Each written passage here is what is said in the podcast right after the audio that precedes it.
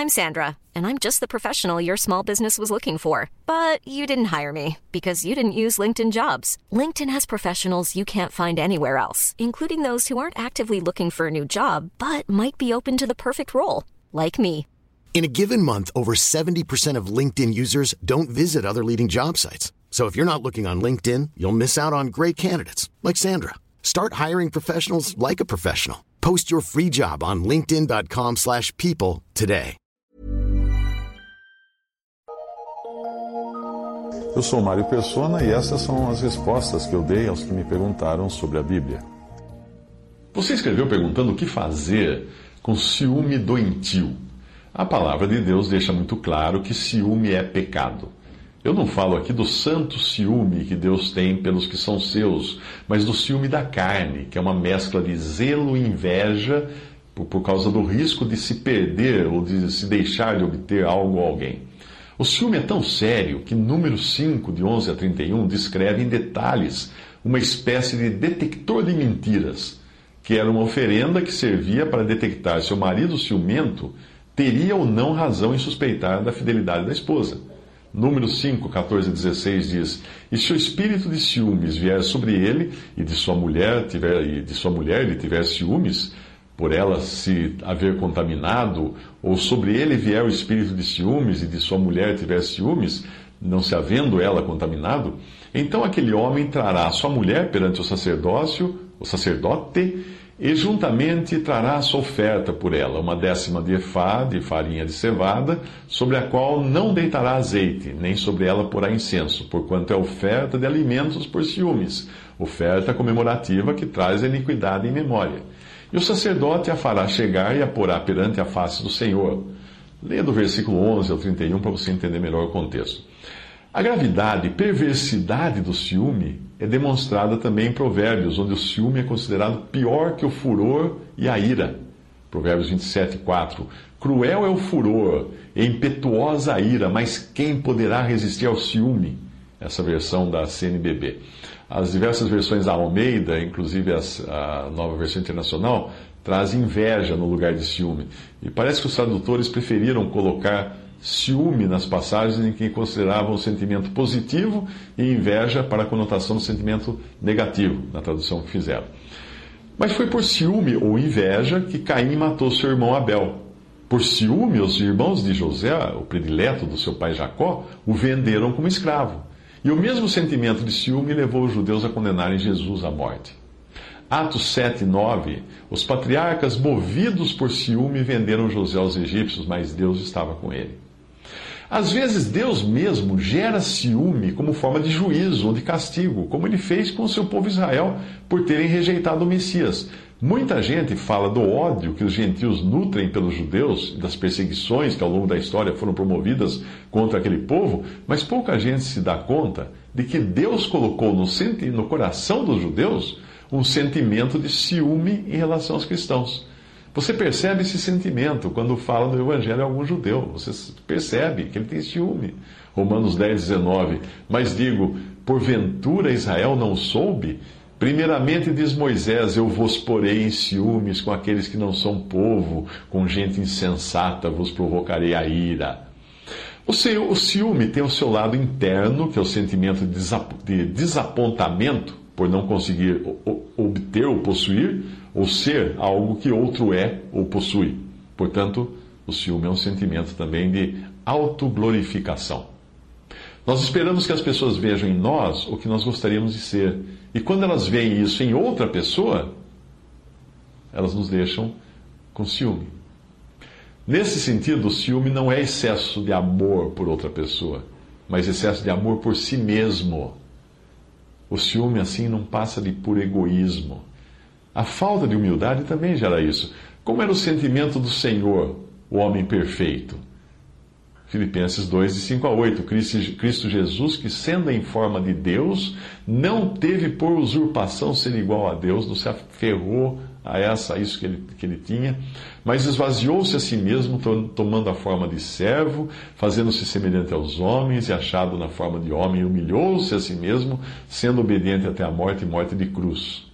Veja que aquele que era tudo se transformou em nada e não teve qualquer sentimento de inferioridade associado a isso, ou de ciúme por ter sido preterido pelo seu povo. Ele teve, sim, foi pena e compaixão das pessoas por ver que elas o abandonaram, mas não por sentir-se diminuído por elas, mas por saber das consequências trágicas que isso traria a elas. O Senhor nunca pensou em si mesmo e nem, nem fez milagres para si mesmo, para o seu próprio benefício.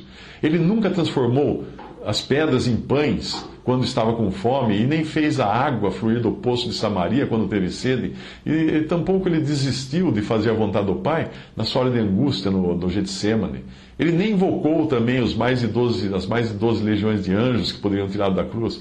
Nunca ele fez isso. Nunca ele, ele agiu em, em causa própria. Quando nós ponderamos nisso, nós vemos quão mesquinho e interesseiro é o ciúme. Certamente é um sentimento da carne, do velho homem, mas jamais da nova vida que possui aquele que creu em Jesus como seu Salvador. É um pecado e deve ser tratado como tal. O ciúme também me faz achar que eu sou, que sou eu quem decide o que é melhor para mim.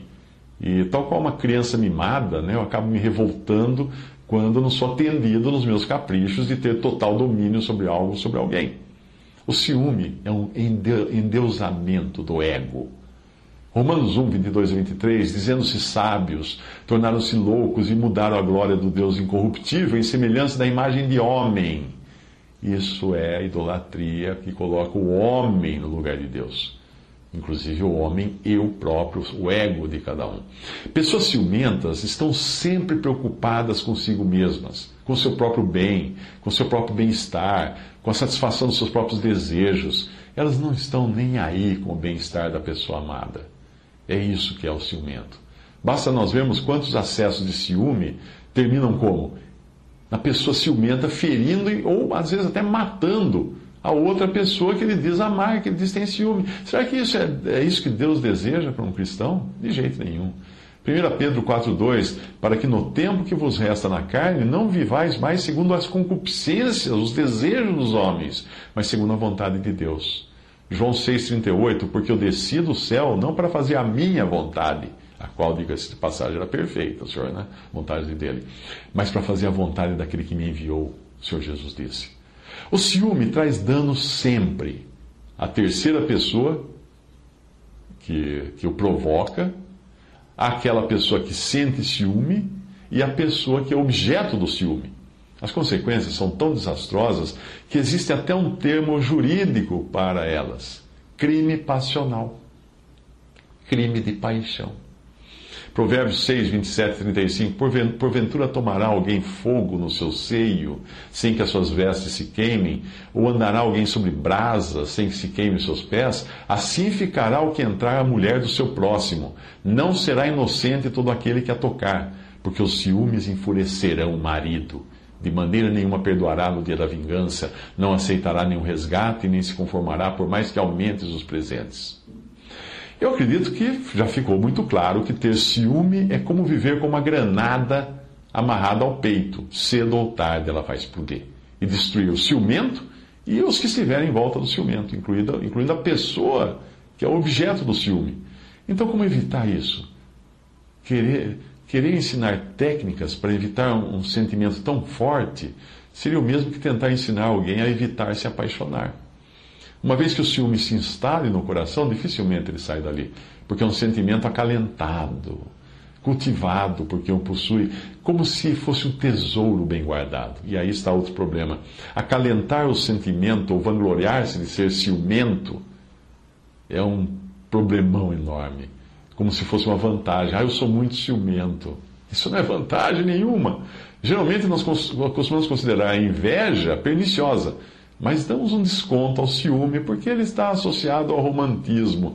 Porém, quando a palavra de Deus fala do amor genuíno do cristão, ela exclui o ciúme, que em muitas versões foi aqui traduzido como inveja. 1 Coríntios 13, 4. O amor é sofredor, o amor é benigno, o amor não é invejoso ou ciumento, dependendo da versão que você usar. O amor não trata com leviandade, o amor não se ensoberbece. Portanto, o ciúme é um sentimento carnal de paixão que deve ser repudiado por aquele que é nascido de novo, aquele que é nova criação em Cristo.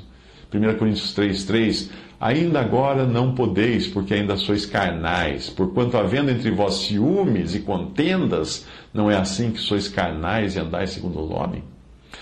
Não existe cura para o ciúme, a não ser que ela venha de Deus. Mas para isso é preciso que se deseje ser curado e principalmente estar disposto a abrir mão, a fazer concessões. O Senhor Jesus mostrou que não podia curar os judeus porque eles deliberadamente endureceram seus corações, taparam seus olhos e ouvidos porque desejavam fazer a própria vontade. Mateus 13, 15 diz: O coração deste povo está endurecido, e ouviram de mau grado com seus ouvidos, fecharam seus olhos para que não vejam com os olhos e ouçam com os ouvidos, e compreendam com o coração, e se convertam e eu os cure. Mesmo um cristão que dê licença à carne em um sentimento de indulgência para consigo mesmo, não será curado disso para produzir o fruto do Espírito, que é o amor, gozo, paz, longanimidade, benignidade, bondade, fé, mansidão, temperança, como fala Gálatas 5,22. O remédio para qualquer desvio de comportamento é andar no Espírito e não na carne. É ocupar-se com Cristo, não consigo mesmo. É procurar fazer a vontade do Pai, não dos seus próprios desejos e caprichos. O ciúme também é incredulidade. Se eu confio que Deus cuida de mim e me dá ou conserva aquilo de que eu preciso, então não existe razão para me preocupar com o risco de não ter ou de perder algo ou alguém.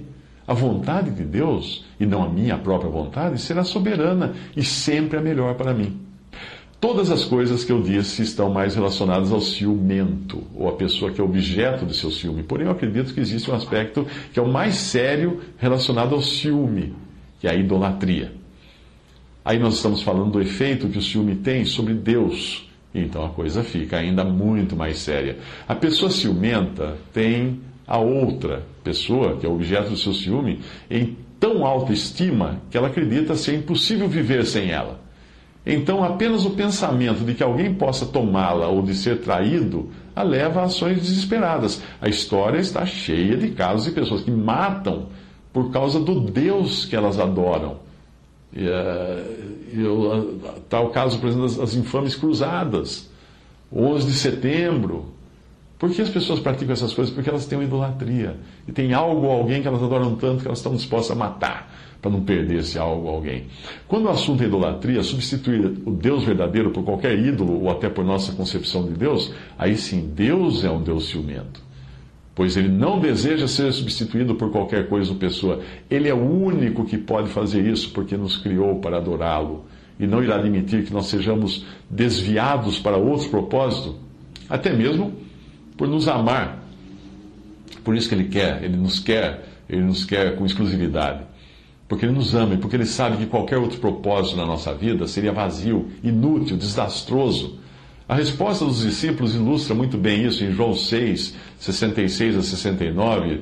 Desde então, muitos dos seus discípulos tornaram para trás e já não andavam com ele. Então disse Jesus aos doze: Quereis vós também retirar-vos? Respondeu-lhe, pois, Simão Pedro: Senhor, para quem iremos nós? Tu tens as palavras da vida eterna e nós temos crido e conhecido que tu és o Cristo, o Filho de Deus.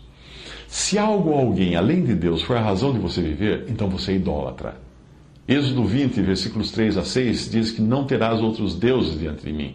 Não farás para ti imagem de escultura, nem alguma semelhança do que há em cima nos céus, nem embaixo na terra, nem nas águas debaixo da terra. Não te encurvarás a elas, nem as servirás, porque eu, o Senhor teu Deus, sou Deus zeloso, que visita a iniquidade dos pais nos filhos até a terceira e quarta geração daqueles que me odeiam, e faço misericórdia a milhares dos que me amam e aos que guardam os meus mandamentos. Todos nós estamos cientes do significado do versículo 3 dessa passagem, mas nem sempre dos versículos seguintes. Que nós não devemos ter outros deuses além do Deus verdadeiro está muito claro, mas não é tão clara a questão das imagens. Nós ficamos tão acostumados a associar os versículos 4 ao 6 às imagens e esculturas ou ídolos católicos ou usadas por algumas religiões, que nós nos esquecemos de que a mesma palavra imagem inclui qualquer representação de valor. Uma cédula de 100 reais não passa de um pedaço de papel impresso e você jamais daria 100 reais por algum outro pedaço de papel impresso com as mesmas cores e medidas. A questão é que o valor atribuído à cédula está no que ela representa, ou seja, a garantia em ouro no Tesouro Nacional. Não é mais assim hoje, mas tudo bem. Por exemplo, ou o valor de compra. A cédula de 100 reais é uma imagem por causa do valor intrínseco que lhe é atribuído pelo país, pelo negócio, pela economia. Para a maioria das pessoas, ela não é um ídolo, pois o seu valor não é infinito, mas está claramente limitado pelo número que está impresso ali nela. É um valor relativo. Uma namorada, um namorado, um esposo, uma esposa, um filho, uma filha também podem se transformar em imagens ou ídolos. Quando nós atribuímos a essas pessoas um valor absoluto, que jamais deveria competir com o valor que deve ser atribuído unicamente ao Senhor. Nós podemos viver sem dinheiro, sem um cônjuge, sem filhos, mas nunca podemos viver sem Deus. Quando alguém perde a cabeça por ciúme, confundindo isso com amor, e age de forma violenta, ao contrário do, do, do que é o amor cristão, é porque a pessoa, a, a pessoa amada já conquistou uma parcela do seu coração que só deveria pertencer a Deus. Ela está idolatrando, adorando a pessoa por quem ela sente ciúme. Mateus 10, 37. Quem ama o pai ou a mãe mais do que a mim não é digno de mim. Quem ama o filho ou a filha mais do que a mim não é digno de mim, disse o Senhor. Como você pode ver, a coisa é muito mais séria do que se pode imaginar. Ciúme é pecado, pecado grave e tão grave quanto idolatria. E a considerar os vários exemplos que nós temos na Bíblia e na sociedade, o ciúme pode acabar em tragédia. Assim que eu li, assim que eu li o seu e-mail, no qual você descreve o ciúme doentio que você sente por sua bela namorada, algumas coisas me vieram à mente. A primeira tem a ver com essas passagens de Mateus 5:28. Eu, porém, vos digo que qualquer que atentar numa mulher para cobiçar, já em seu coração cometeu adultério com ela. Portanto, se o teu olho direito te escandalizar, arranca-o e atira-o longe de ti, pois te é melhor que se perca um dos teus membros do que seja todo o teu corpo lançado no inferno. E se a tua mão direita te escandalizar, corta e atira para longe de ti, porque te é melhor que um dos teus membros se perca do que seja todo o teu corpo lançado no inferno. Aqui o Senhor vinha falando do perigo do adultério, que começa com um simples olhar, que irá despertar desejos pecaminosos e fatalmente levará ao pecado. A mera contemplação de algo pode despertar o desejo que pode levar a atos pecaminosos. Então, o mal que há em nós precisa ser cortado pela raiz. O simples desejo de olhar ou tocar pode desencadear o processo. Daí o Senhor falar figuradamente de, no sentido figurado, de arrancar olhos e membros. Veja Provérbios 23, 29 e 35. Para quem são os ais, para quem os pesares, para quem as pelejas, para quem as queixas, para quem as feridas sem causa e para quem os olhos vermelhos? Para os que se demoram perto do vinho, para os que andam buscando vinho misturado. Não olhes para o vinho quando se mostra vermelho, quando resplandece no copo e se escoa suavemente. No fim, picará como a cobra e como o basilisco morderá. Os teus olhos olharão para as mulheres estranhas, e o teu coração falará perversidades. E serás como o que se deita no meio do mar, e como o que jaz no topo do mastro. E dirás: Espancaram-me, e não me doeu. Bateram-me, nem senti. Quando despertarei? Aí então beberei outra vez. Aqui a Bíblia fala do vinho, quando este passa a ser um atrativo maior do que deveria ser. No primeiro caso, o Senhor falava da resposta interna a um estímulo externo. E agora ele fala da própria coisa que gera esse estímulo e uma resposta ou concupiscência interna. O cristão que detecta esse risco e possibilidade deve evitar aquilo que possa ser uma ponte para pecar. E não apenas coisas ilícitas, mas também as lícitas que devem ser levadas em conta. 1 Coríntios 6, 12, 10, 33 diz que todas as coisas me são lícitas, mas nem todas as coisas me convêm. Todas as coisas me são lícitas, mas eu não me deixarei dominar por nenhuma. Todas as coisas me são lícitas, mas nem todas as coisas edificam. Alguém que tem propensão a beber jamais deverá trabalhar em uma loja de bebidas. Alguém com propensão a comer deve evitar ter guloseimas em casa. Quem deixou de fumar deve evitar ambientes com fumantes. Quem tem problemas com pornografia deve guardar-se de olhar fotos, sites e programas que induzam a pecar. Enfim, pessoas com problemas com, efeito, com os efeitos nocivos de qualquer coisa ou atividade devem evitar o quê? A causa disso.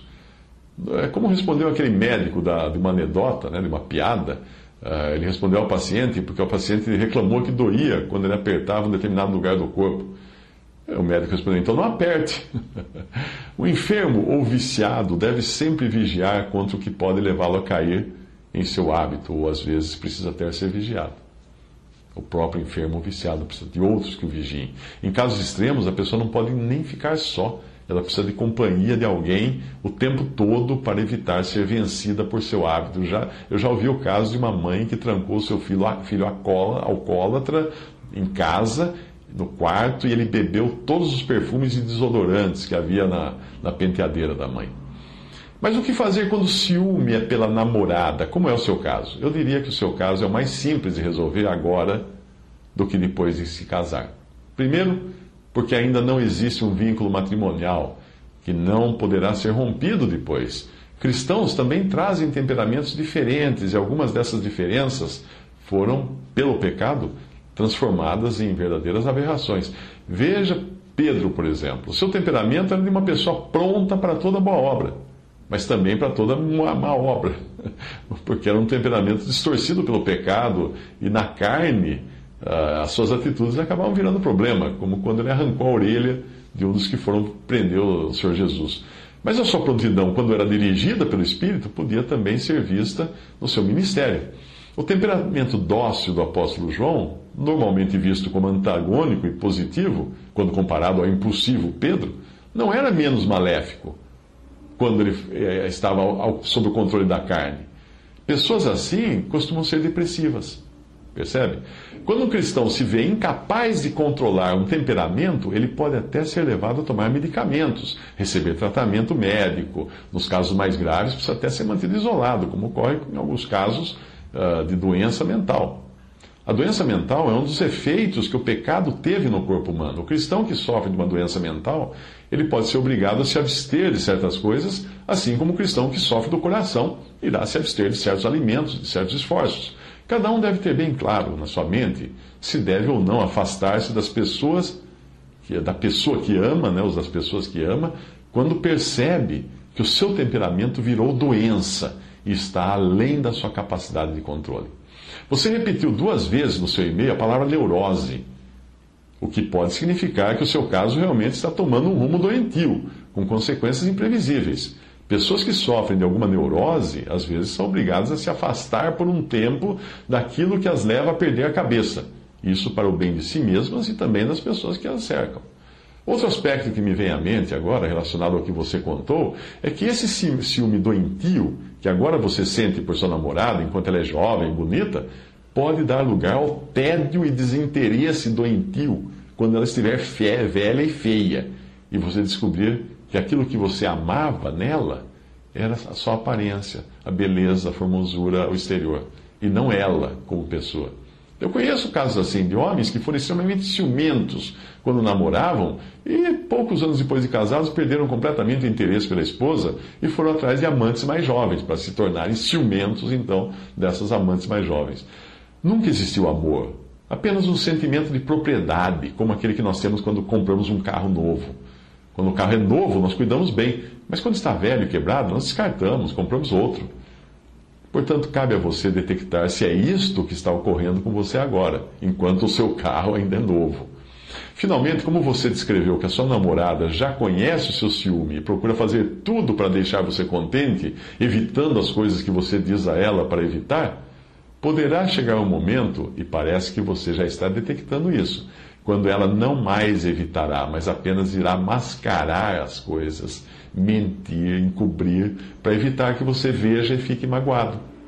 Isso naturalmente acontecerá sem que ela própria perceba, ela mesma perceba.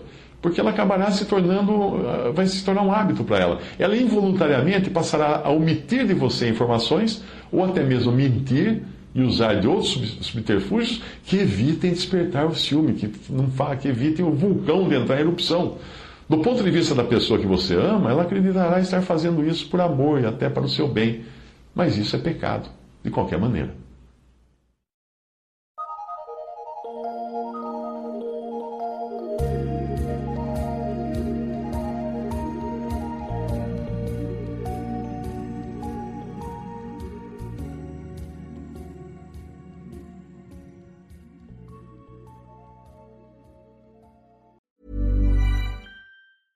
Mom deserves the best, and there's no better place to shop for Mother's Day than Whole Foods Market. They're your destination for unbeatable savings, from premium gifts to show-stopping flowers and irresistible desserts. Start by saving 33% with Prime on all body care and candles. Then get a 15-stem bunch of tulips for just $9.99 each with Prime. Round out Mom's menu with festive rosé, irresistible berry chantilly cake, and more special treats. Come celebrate Mother's Day at Whole Foods Market.